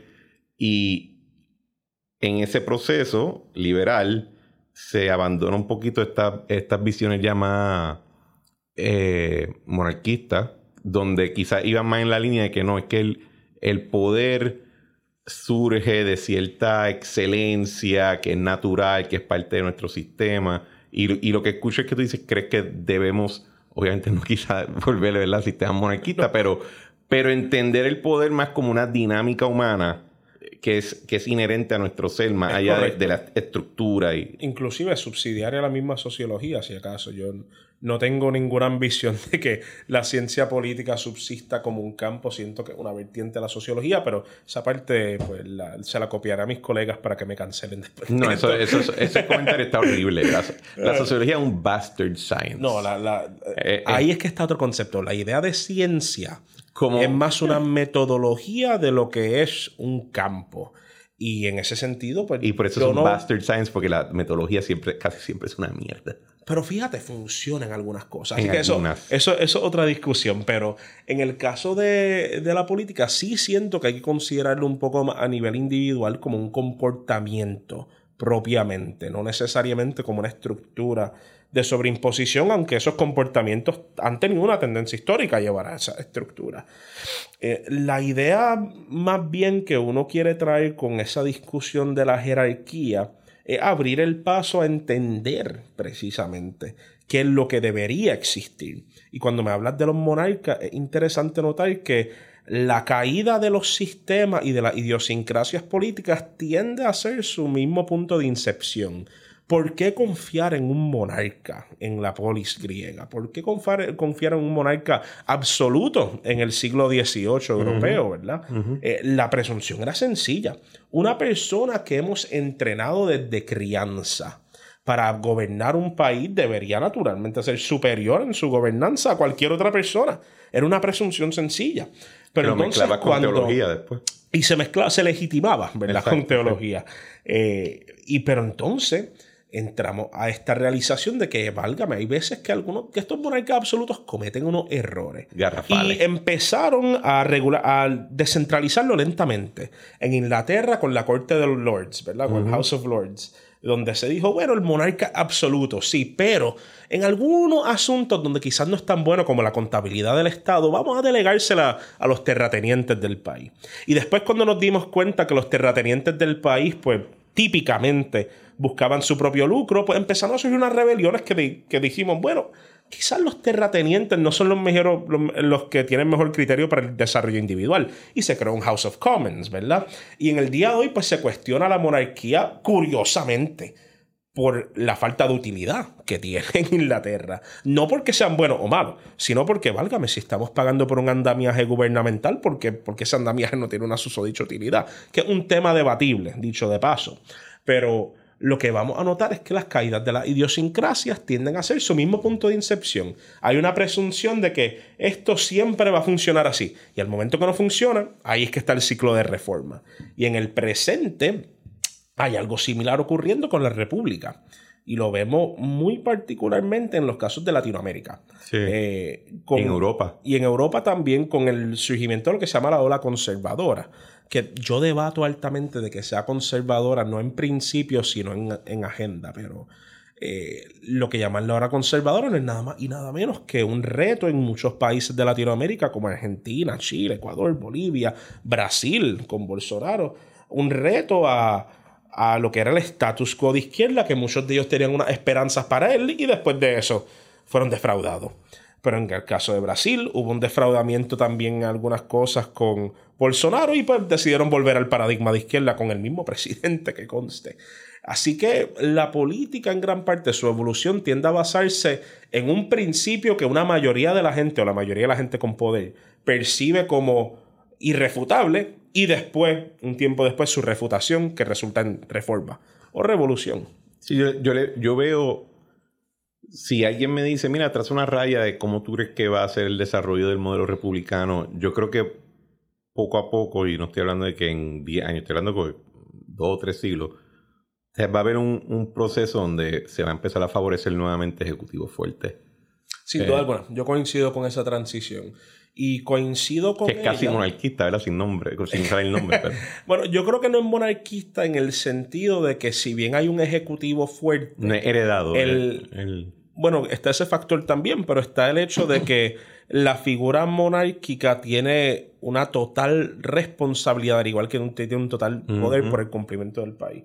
Eh, me recuerdo en el 2011, yo estando en escuela superior, que mucha gente decía, algo ocurría mal y decían, Thanks Obama, como que para criticar a Obama, ¿verdad? sí. Eh, recuerdo eso. Es verdad, verdad. Pero y se hace aquí mucho con los gobernadores. Y eso es como que válgame, Luis, ¿y cómo vas? alguien se le cae una Oreo en el piso? Pierluisi. Pero esa idea tiene que ver con una idea de ejecutivo fuerte, de que válgame, todo lo que existe es responsabilidad de esa figura, por ende eh, todo lo que es malo naturalmente tiene que ser responsabilidad. Si lo llevamos a la teología, el mismo principio. El gran surgimiento del ateísmo tiene que, mucho que ver con la idea de Dios como una figura omnipotente. Si es tan omnipotente, ¿por qué supuestamente no obra de forma moral? Eh, discusiones teológicas que digo que no, son mías, ¿verdad? Católico leal. Pero este, a todo modo, es interesante notar que la transición de esta república va a tener que ver con la desconfianza que la gente le tiene al sector legislativo. Exacto, sí, sí. El sector legislativo, el cual vemos que está haciendo las adjudicaciones monetarias, el que está cuadrando los presupuestos, supuestamente. Así que, dado que esa es la cabra sacrificial, la oveja sacrificial, pues ese es el cual le vamos a depositar la desconfianza y vamos a empoderar sus sectores adversativos, el ejecutivo. Pero eventualmente, cuando ese ejecutivo vuelva a surgir y la gente empieza a depositarle responsabilidades y empiezan a surgir defraudaciones con esa responsabilidad, pues posiblemente va a favorecer nuevamente un acercamiento descentralizado. Es lo que ocurrió en Chile, particularmente. Mucha gente bien defraudados con la rama legislativa en Chile, pues apostaron de forma bien populista y de forma errada, diría yo, al mandato de Pinochet, pero tan pronto Pinochet muere, pues entonces se hace la transición al, digo, tan pronto muere, no, cuando sale del poder, se hace la transición a el mundo democrático. Añoramos lo que no tenemos, pero lo que no tenemos lo descartamos por otra cosa que añorábamos. Así que eh, esa es la ciclicidad. ¿Cómo, cómo tú bregas con temas, eh, ver en, en, discusiones políticas que se introduce el... Déjame, volver a, a recapitular. El muchas veces tú vas a ver, o vas a escuchar, mejor dicho, eh, comentaristas políticos hablando de economía, de asuntos económicos, de asuntos financieros, Que, que, son disciplinas aparte. Yo me atrevo a decir, la economía hasta cierto punto se le ha montado por encima en términos de disciplina, de rangos de disciplina a la política, que antes no era así, ¿verdad? Porque antes no creo que había no creo que había el, interés material, no habían los productos materiales suficientes para que fuera tan, tan importante. Eh, ¿Cómo tú, ¿Cómo tú manejas cuando se, se introducen esos temas económicos, esos temas de, de finanzas en, en la discusión política como tal? Bueno, en el caso de, He de establecer un poco de una disidencia, ¿verdad? Obviamente voy a proteger mi campo siempre porque es mi nicho existencial y pues sí. Y de ahí tú cobras. Exactamente. Así que tengo que hacer esa mini apología un minutito, si me la permite. Yo creo que la diferencia sustantiva con la economía es que tiene a un marco eh, de empleo más disponible en la economía de lo que tiene el de la política. Eh, al igual que la filosofía, no un pursuit vamos a llamarlo así, tan atractivo necesariamente por ese mismo resultado. Pero el economista, pues con todo el respeto, ¿verdad? Una persona que tiende a tener las herramientas cuantitativas y sistemáticas de meterse en el espacio de la empresa, en el espacio de gobierno, y eso es algo buenísimo del campo. Ahora, yo siento que las preguntas que hace la economía, al fin y al cabo, no son nada más y nada menos que la practicalización de las preguntas políticas. Em, y me refiero a que, al igual que estamos todos en un carro y estamos cuestionando la dirección del carro, muchas veces nos hacemos la pregunta de, oye, ¿este carro va a poder subir esa barda? Y ahí es que yo creo que entran los de política pública, los de economía, que dicen, bueno, pues déjame bajarme a chequear la rueda, a, bajar los, a chequear los cilindros del carro, cuánta gasolina tenemos. Y eso en sí es una búsqueda noble, ¿verdad? Pero al fin y al cabo tiene que ver totalmente con la dirección del Estado. De hecho, eh, la idea de la deuda en Puerto Rico es bien reveladora sobre eso. Cuando nos preguntamos sobre el fisco estatal, nos preguntamos sobre balancear el presupuesto, sobre el plan de pago de la deuda, todo eso se ancla en una presunción política esencial de que tenemos que tener un presupuesto supuestamente eh, tan con suficientes recursos como para poder tener una autonomía de qué decisión queremos tomar, ¿verdad? De poder flexibilizar el gobierno, de hacer las cosas que queremos. La pregunta de la economía se hace subsidiaria al postulado político, en gran parte. Y yo siento que la economía es más una discusión de los medios que tenemos para lograr ciertas aspiraciones que son parte de la discusión política en cuanto a políticos metiéndose en la discusión o analistas políticos. Que, bueno, y, que de la economía. Y viceversa, ¿verdad? Yo, estaba en una actividad el viernes y yo dije, yo creo que sería fascinante que a nuestros economistas le paren de preguntar de política y le empiecen a hacer, y le pregunten de economía como tal. Así que eso es correcto. de ambos lados. Estoy de acuerdo. Los economistas tienen un entrenamiento bien admirable en términos de, de del rigor, ¿verdad? Y de, y de, la materia cuantitativa y sistemática que cubren. No obstante, sus preguntas pues tienden a ser generalmente de la optimización de, de una presunción que ya preexiste. Hay algunos economistas que históricamente han hablado de la economía como un, como un mecanismo para lograr esa aspiración moral. Adam Smith es un gran ejemplo de eso. Adam Smith en gran parte tiene una aspiración moral a la autonomía del humano del Estado. En gran parte. Y en gran parte tiene que ver con su odio al imperio británico, porque eres cosa. Pero, eh, dado esa presunción política, pues él crea este sistema, o bueno, apalabrea, articula. articula este sistema de encomienda individual económica que eventualmente íbamos a comenzar a llamar capitalismo. Eh, así que en cuanto al político metiendo, o el analista político metiéndose en la discusión económica, creo que lo hace un poco al revés, porque el analista político tiende a hablar de principios, distancia y de metas, como, como hacemos en el campo de la política. Aspiraciones. Aspiraciones. Y cuando tú miras las herramientas que provee la economía como fines en sí mismos, eh, hace un poco de un problema tautológico doctrinal. Por ejemplo, miremos el mercado libre. muchos políticos que no entienden los fundamentos económicos del mercado libre van a mirar el mercado libre no como una herramienta hacia un fin, sino como un fin en sí, un fin moral. Tenemos que llegar a que Puerto Rico sea un mercado libre. Pero entonces, ¿para qué? Es la pregunta que un buen teórico político haría. Al igual que hay otra gente que aboga por un control estatal hiperrígido de la economía y pues lo ven como una aspiración moral en sí versus mirarlo como una herramienta hacia otra aspiración. Así que los analistas políticos metiéndose en la economía, mi problema tiende a ser ese, de que no tienen la sustancia como para discutir la economía como una herramienta hacia un fin y que pretenden ver ciertos discursos económicos como fines en sí. Eh, y eso es algo crítico, pero hey, es remediable totalmente. es cuestión de hacerle una pregunta de follow-up tan sencilla como, oye, ¿y esa propuesta económica es para qué? Y estoy seguro que muchos la van a poder contestar. No necesariamente correctamente, pero la van a poder contestar. Así que. Y de economista en política, el, como dije, ¿verdad? llega el punto donde. Eh, y esto, por ejemplo, eh, es algo que dijo Ron DeSantis en un discurso. Nosotros no somos una economía con una nación, somos una nación con una economía. Eh, que va a lo que tú dices, de que el la economía te, te está articulando, o, mejor dicho, te está tratando de explicar unos fenómenos que están ocurriendo en el intercambio de bienes escasos eh, versus decirte en efecto que ese intercambio sea acelerado, que sea eh, que se inflen los precios, eso de por sí es bueno, ¿no? Ellos te pueden explicar qué es lo que, tratando de explicar qué es lo que funciona, pero cuando el economista se mete en la política, creo que el asunto es que se pierde entonces la noción de que lo político va a tocar hasta cierto punto cosas morales y de valores que no, que no necesariamente responden a, la, a lo que es óptimo. Te voy a dar un ejemplo. la discusión con la reforma laboral en Puerto Rico.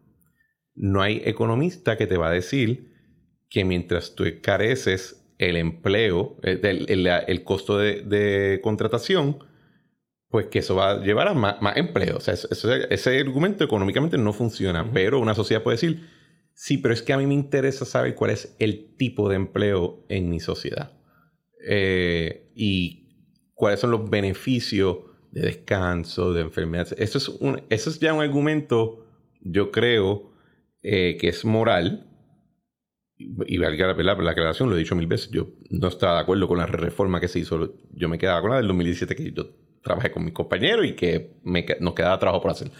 Pero entiendo que la discusión es moral, es política, no es de optimización del empleo. Y, pero en el debate con la Junta, el gobierno hasta cierto punto tuvo que tratar de elaborar un argumento económico. Esto a mí me trae mucho a las primeras veces que yo empecé a generar dinero. Eh, a eso de los 16 y de los 17 yo empiezo a acumular una serie de trabajos que no están en el resumen en diferentes lugares, restaurantes, tiendas, etc. Y recuerdo que me hice una pregunta moral cuando iba a comprar algo. Oye, José, ¿a ti te gustan las espadas? ¿Deberías comprar esa espada que viste en esa tienda porque está cool? Por ese y yo, y yo dije, válgame, excelente, sí, tengo mi dinero, la voy a comprar. Y yo traigo esta espada súper barata que se me desmanteló en dos o tres días después, pero la traigo a casa y recibo un montón de cuestionamientos morales interesantes. Oye, José, tú, eres de 10, tú tienes 16 años, deberías empezar a ahorrar, a tener una cuenta, etc. Y te recibo otros cuestionamientos morales que tú vas a hacer con eso, etc. Y yo me frustré. Ustedes no entienden que tengo una espada y que eso está súper cool. Ustedes no entienden eso. Y ah, complicándolo un poco más uno pregunta el esfuerzo económico masivo que le cobró a los egipcios antiguos hacer sus pirámides, con qué utilidad económica, ¿verdad? Eh, por otra parte, ¿qué utilidad económica existe eh, detrás del embellecimiento de muchas de las ciudades de la ilustración europea, ¿verdad? Muchas veces el sistema económico se crea con tal de saciar esos deseos morales eh, populares. y la meta de que el sistema económico exista como, una, como un fin en sí es problemática porque, como tú bien marcas, tiende a, desvirtuar muchas de, de estas búsquedas. Y, esto a mí también me recuerda un poco a mi primera experiencia como estudiante de Derecho trabajando en un bufete, de donde yo me acerco a la persona que me pide unas consultorías a decirle, eh, mira, bajo ley esto no se puede hacer, bajo ley esto no se puede hacer, bajo ley esto no se puede hacer. Y en el mundo corporativo eso no es así. Tú no dices esto no se puede hacer, tú dices eh, cómo lo pudiera hacer dadas las circunstancias particulares. Así que que la métrica de la economía sea la economía en sí es problemático. Al igual que la, la meta de la política ser política en sí es problemático. Debería haber un deseo, una aspiración más allá. Y esa aspiración tiene que, tiene que establecerse a base del grupo de los constituyentes particulares que componen el Estado. Así que sí, opinión controversial, pero yo siento que la economía debería ser subsidiaria a la aspiración moral política como tal pero que debería tener suficiente herramienta en el aparato público como para traer a conciencia muchas veces las fantasías del mundo político. Así que es algo interesante. Bueno, dice fantasía.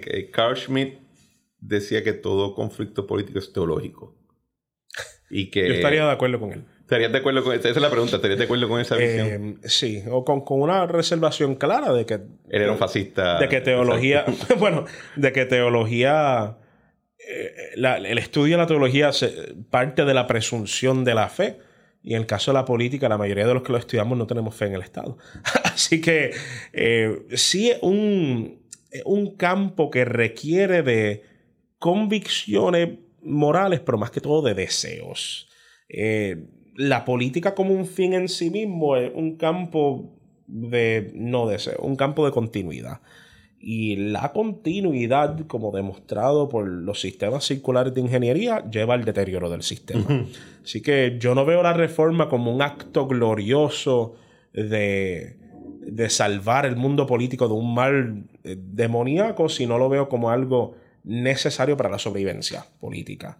Eh, y en eso me recuerdo mucho el Riddle of Steel que sale en la primera película de Conan, este, donde tú tienes que tener un acero suficientemente rígido como para poder cortar y romper superficie, pero suficientemente flexible como para que no se encuentre con una superficie y se rompa en contacto. Así que es fascinante. Muchas referencias geek tengo que... Conan, what is good in life? to destroy your enemy, to bring down their city, to see them lay before you and to hear the lament of their women. Ay, qué cosas esas películas. El. La. Hemos hablado un poquito de teoría, pero me gustaría cerrar con un poquito de arquitectura política, ¿verdad? El. Ahorita dije que yo veo moviéndose eh, los sistemas republicanos más a ejecutivos fuertes y más fuertes de lo que la gente cree que son ahora. Eh, nosotros, ¿verdad? En Estados Unidos se habla mucho que el presidente ya es imperial, tiene todo este poder burocrático, etcétera. Pero yo creo que cuando digo un ejecutivo fuerte es más fuerte aún de eso, donde incluso eh, consolida mucha la función legislativa como tal y no tiene muchos check and balance. Pero yo estoy viendo unos experimentos en los órdenes republicanos en Latinoamérica que encuentro interesante cómo se van a desarrollar y qué pueden significar eso para lo que conseguimos como la arquitectura política de la República Democrática liberal o neoliberal eh, contemporánea. Te voy a dar unos cuantos ejemplos para ver qué piensas de cada uno de ellos. Está, encuentro el Bukele en El Salvador y la idea de que el Ejecutivo puede establecer un estado de excepción donde esencialmente cogió a 2% de la población y dijo a todo el mundo, no pregunten eh, cómo eso cuaja con estos conceptos de ley y orden cuando el Estado jurídico No, no puede atender problemas de narcotráfico, de ganga, etc. Yo veo ahora a mi ley en Argentina, vamos a ver si gana, ¿verdad? Pero él está proponiendo que él va a entrar como ejecutivo y va a empezar a limpiarse a todo a, casi todo el aparato estatal del ejecutivo, aunque no sé si es formalmente el ejecutivo allá, pero que no conozco la arquitectura de ellos. Tú tienes la Junta de Supervisión Fiscal en Puerto Rico, que yo creo que está, que, en, el, en el marco de arquitectura política es un reto al concepto de la Asamblea Legislativa como ese cuerpo deliberativo eh, representativo de, un pueblo, porque hasta cierto punto la, la, Junta es un ente legislativo, pero no es representativo de nadie. Y aunque no creo que a nadie le encanta, tú no ves un odio acérrimo en las calles por ello. Y tiene el experimento que hubo con la Asamblea Constituyente en Chile, donde después de much ado about, much ado about nothing, ¿Cómo tú ves esos experimentos como ya como un teórico político? Es interesante, y esta es mi muletilla, interesante, pero es que todo es interesante. Claro que sí. campo, pero... Especialmente cuando eres un negro como tú y como yo, claramente todo En el caso de los mencionados, salvo con la excepción de la Junta que la tocará por separabilidad, en el caso de los mencionados, uno se tiene que preguntar dónde es que anclan su poder en los coliseos romanos antiguos tú tenías, como, se demuestra en unas películas bastante ficticias, ficticias pero tienen un detalle particular. cuando hablamos de, cuando hablamos de Gladiator, por ejemplo, habían unos animales que sí los tenían de espectáculos, pero notarás que estaba atado a unas cadenas. Los animales podían solamente ir tan lejos como la cadena les permitiera, salvo que rompieran la cadena. Y en el caso de la política populista es bastante similar los políticos populistas anclan su poder en una masa electoral. Eh, una masa electoral que puede, como no puede, representarse en escaños legislativos también. Y generalmente esa masa popular es la que sostiene la cuerda de hacia dónde ese político puede ir.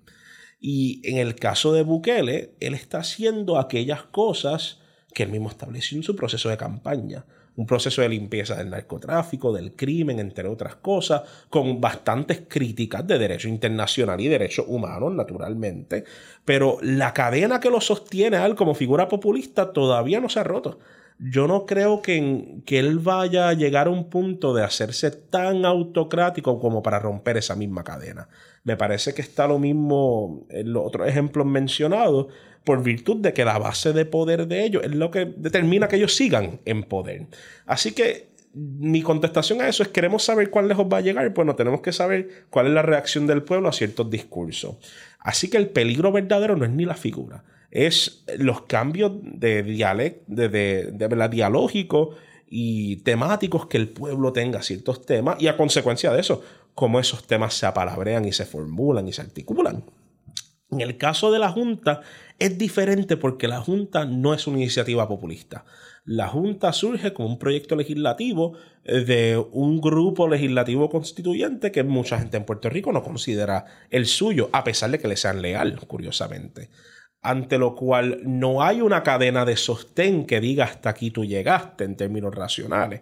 En el caso de la Junta hay unas metas administrativas particulares de la misma con las cuales yo tengo mis reservaciones, pero hay una, no existe esa misma cadena, es más un, el tigre del coliseo, pero más bien soltado y encomendado a que vaya a esa esquina y pues que maneje lo que está ocurriendo allá, o que se lo devore, quién sabe. Así que en el caso de, eso hay una diferencia sustantiva. Ambos representan autoridades más centralizadas.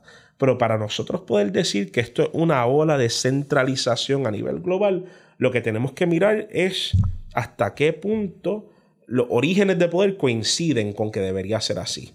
Y a mí me parece que lo que ha llevado a esa centralización ejecutiva es un desacuerdo grande con las decisiones tomadas a nivel legislativo en estos países. Eh, ahora, en el y de su electorado que, de su electorado. Pero ahora, una cosa que sí vamos a notar con el caso de Brasil, que yo sé que Bolsonaro ya salió del poder, pero hay algo bien interesante es que Bolsonaro sí entra por una plataforma populista grande. No obstante, su legislatura en gran parte no está compuesta por la gente de su partido. Y él ahí tuvo otra cadena que lo aguantó. Por una parte, él tiene que responderle a su electorado y dejarles saber que su meta se va a cumplir, pero por otra parte tiene que establecer consenso con la gente que le va a permitir hacer eso. Y, un gran problema que tuvo el gobierno de Bolsonaro fue que no logró posicionar a la legislatura en la misma, en la misma página, llevando a que muchos de sus electores que se fueron en su drama de luchar en contra del pántano, al igual que Trump, pues, pues en efecto es como que salieran defraudados. Así que tenemos que notar que estos animales populistas eh, tienden, y digo animales en el sentido político, porque son animales políticos, tienden a tener muchas cadenas. Y son cadenas que no los alan, son cadenas que lo encaminan, este, como, un, como alguien guiando a su perro en la calle. Y en tanto eso sea cierto, eh, las reformas ejecutivas no van a llegar a nada que, lo que los pueblos no quieran. Así que yo siento que el descontento legislativo tiene un gran potencial de convertirse en autocracia Pero hasta el momento no creo que hay suficiente evidencia como para clamar de que eso va a ser el resultado justo. Sí, no, y, yo lo veía más en el sentido de que eh, son experimentos de forma o de reconceptualización. Por ejemplo, en el caso de la Junta, eh, los parlamentos eran, fueron una conquista burgués, ¿verdad? Eh, que respondía a ciertos intereses económicos e ideológicos, aunque en ese tiempo no existía el concepto, pero, pero respondían a, un entendido de que el poder legislativo lo vas a organizar de esta manera, como un parlamento que va a tener, eh, puede ser bicameral o unicameral, pero va a ser este cuerpo representativo. La Junta en la, en, la medida que es un cuerpo legislativo que aprueba ley, como en efecto hace con el presupuesto por lo menos, o que, o que establece los parámetros dentro del cual se puede hacer ley, como en el caso del plan fiscal. Ok, pues Fochicaca no nos gusta colonialismo. Pero tú puedes ver que hay en argumento, no, mira, fíjate, esta cuestión de la asamblea representativa parlamentaria, fantástica pérdida de tiempo. ¿Por no, por qué no constitucionalizamos en la arquitectura republicana tener una junta tecnocrática de la misma manera que tenemos una junta legal que el tribunal. ¿Y por qué tenemos que tener teniendo toda esta cuestión de la representación? Esa representación más que, hello, mira, yo tengo el celular, todos estamos representados en el, celular. esa es una manera.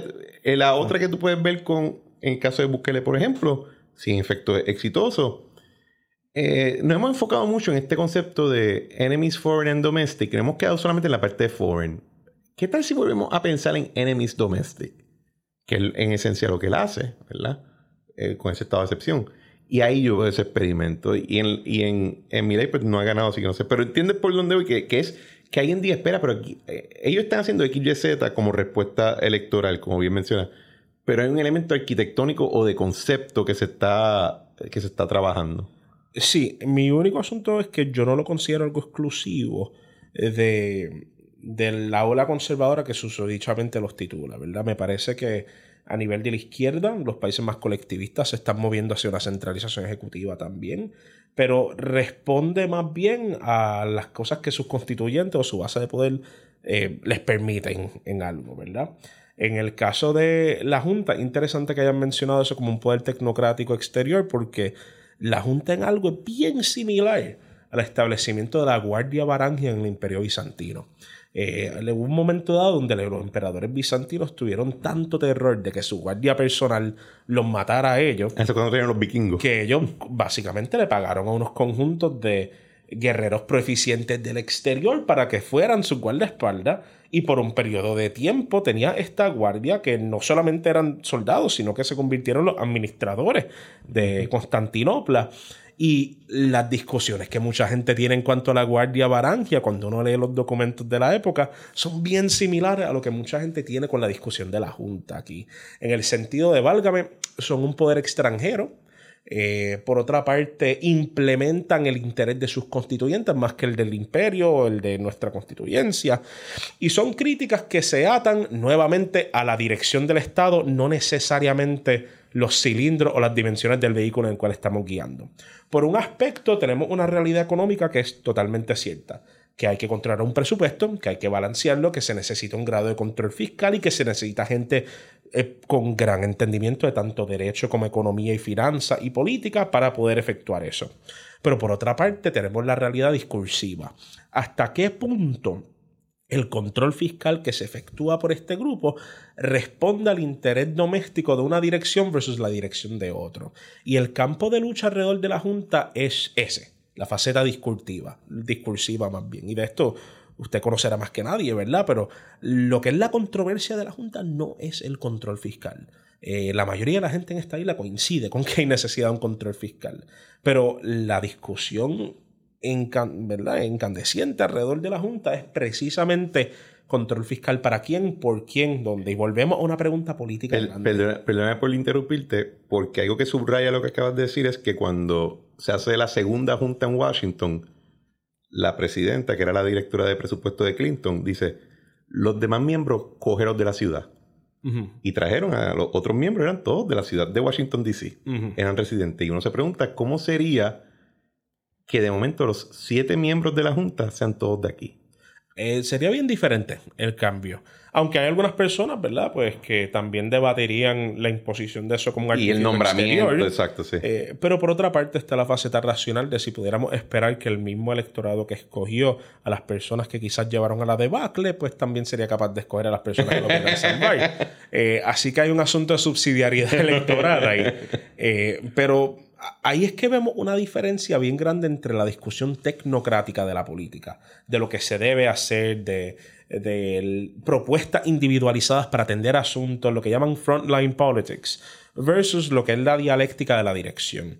Yo creo que algo muy importante para eso tener la nota conclusoria en cuanto a esa parte de la discusión es que identifiquemos de qué estamos hablando cuando hablamos de política. Hablamos de una propuesta tecnocrática particular de política pública, de resolver un problema, etcétera eh, o estamos hablando de la dirección del Estado y de los principios que la guían. Y en eso es bien diferente, volvemos al ejemplo del carro, es bien diferente yo hablar de, de que estoy sentado en el carro y escucho que algo está raro en el motor o en la rueda o me está soltando un indicador de que falta gasolina, que son las discusiones tecnocráticas, versus la discusión de eh, José, ¿a dónde tú me estás llevando? Por aquí no hay luz, diablo, qué peligroso, cuidado. o la discusión de, válgame, José, qué buena, qué vista más bella por donde estamos guiando. Son dos discusiones que van de mano en mano, pero es esencial nosotros catalogarlas eh, de forma diferente para poder ver qué es lo que estamos discutiendo, porque terrible error sería que yo busque evaluar eh, un error en el vehículo a base del motor o el modelo que tiene el carro, cuando obviamente hay un psicópata guiándolo con intención de destruir a toda la gente. Eh, así que em, em, em, si lo pensamos como ese ejemplo mundano de que, de que válgame, que esta dirección está horrible, ojalá estuviéramos en esta dirección en un Bentley en vez de un Pues eh, cuando lo miramos así, uno dice, válgame, eso se escucha como una aseveración bien ridícula, quizás deberíamos ir en otra dirección. Mezclar ambas es problemático, pero es necesario para las discusiones.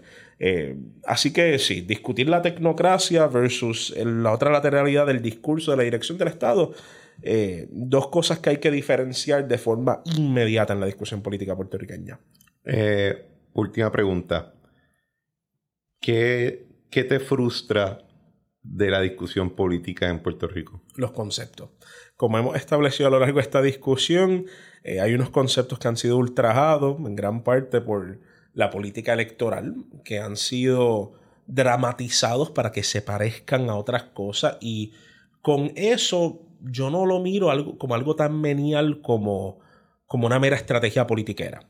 Yo lo veo como un rapto de la verdad y todo rapto de la verdad cobra una deuda con la conciencia humana. Y en el caso de estas distorsiones que se hacen para favorecer ciertas cosas politiqueras, eh, pues siento que le cobra muchísimo nuestra percepción de la realidad y a consecuencia de eso, nuestra percepción de o los problemas del carro o la dirección que cobra. Y pues yo siento que con cada vez que se rapta un concepto de su significancia original sin un cimiento para establecer que hay una nueva, eh, lo que le hacemos es un daño a las percepciones que nosotros podemos tener de cómo remediar el asunto.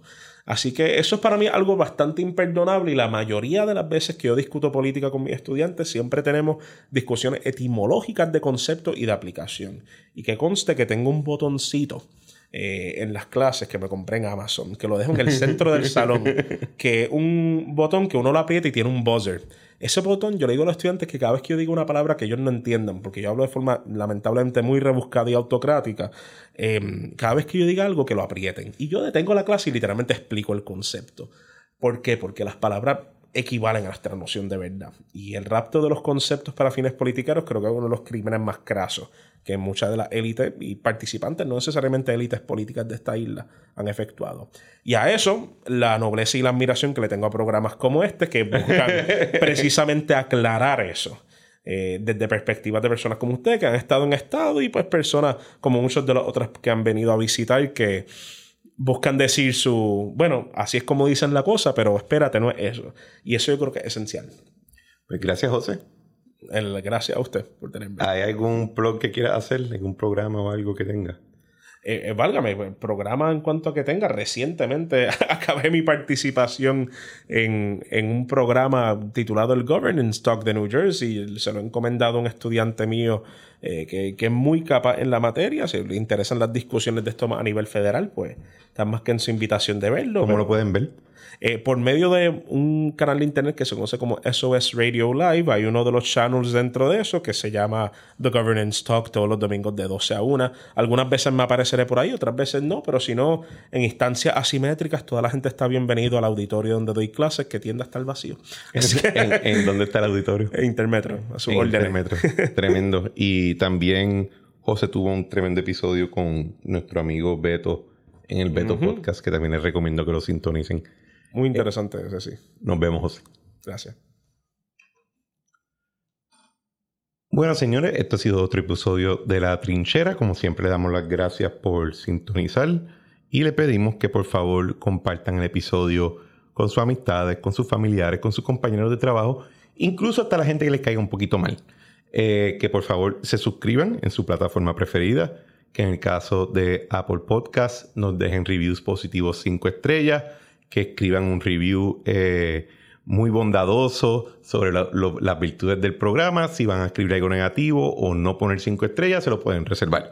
En el caso de Spotify, eh, review de cinco estrellas y pueden comentar el episodio en la área de QA debajo de los show notes.